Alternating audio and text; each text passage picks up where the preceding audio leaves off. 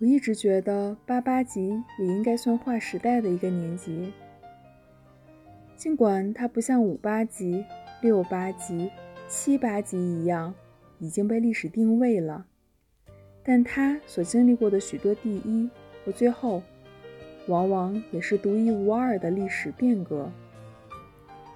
上小学时，我们是粉碎四人帮以后第一批入学的；小学毕业时，我们又是小学教育五年制改六年制前的最后一批。高中时，从我们那届开始实行高考改革，有些科目提前结业，不列入高考范围。大学入学时，我们成了最后一个不交学费的年级。而对于北大，我们还是八十年代的最后一批。因为八九级正式走进燕园，已是一九九零年初秋了。他们更是开了北大九十年代的先河。因为赶上了不交学费的那一批，我才敢把自己界定为拮据，而不是贫穷的那一类。我父亲很早就病故了，是母亲一直靠他那微薄的工资抚养我和哥哥。并供我们俩念完了大学。哥哥顾及家里有限的经济来源，自觉地报考了师范院校，才给我留下了自由选择的空间。但如果不是赶上八八级，凭妈妈的经济实力是不可能交得起北大的学费的。那时，社会上的助学机构很少见。各类赞助与募捐也微乎其微。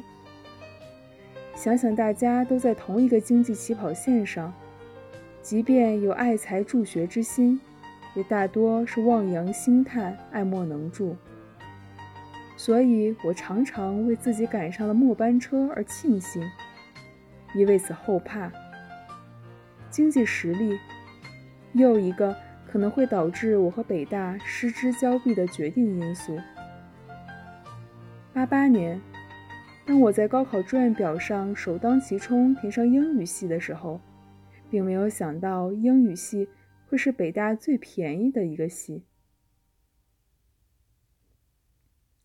其一，英语系使用的许多教材都不是书，而是系里免费提供的油印讲义，或者根本没教材，只靠上课记笔记。其二，英语系学生需要读的原著，本该属于如有翻印，违者必究的那一类，但那时我们却可以在外文书店外宾止步的那个角落，这大概是改革开放以后少有的几块留给国人的净土，买到待用的便宜货。尽管那时我们也会时常流连在原版书柜台前。为那些原版书的精美印刷、别样设计，以及其中蕴含的异域文化所深深吸引，但直到毕业时，班里也没几个人买得起几本原版读物。大三以后，社会上维护知识产权的声浪日益高涨，许多外宾止步的角落都被取缔了。正当我们四处打听哪儿还可以买便宜书时，居然就有人送货上门了。我似乎听到孔乙己伏在我耳边说：“读书人偷书不算偷。”同时，第一次感到自己不能用“为大善者不计其小恶也”说服自己了。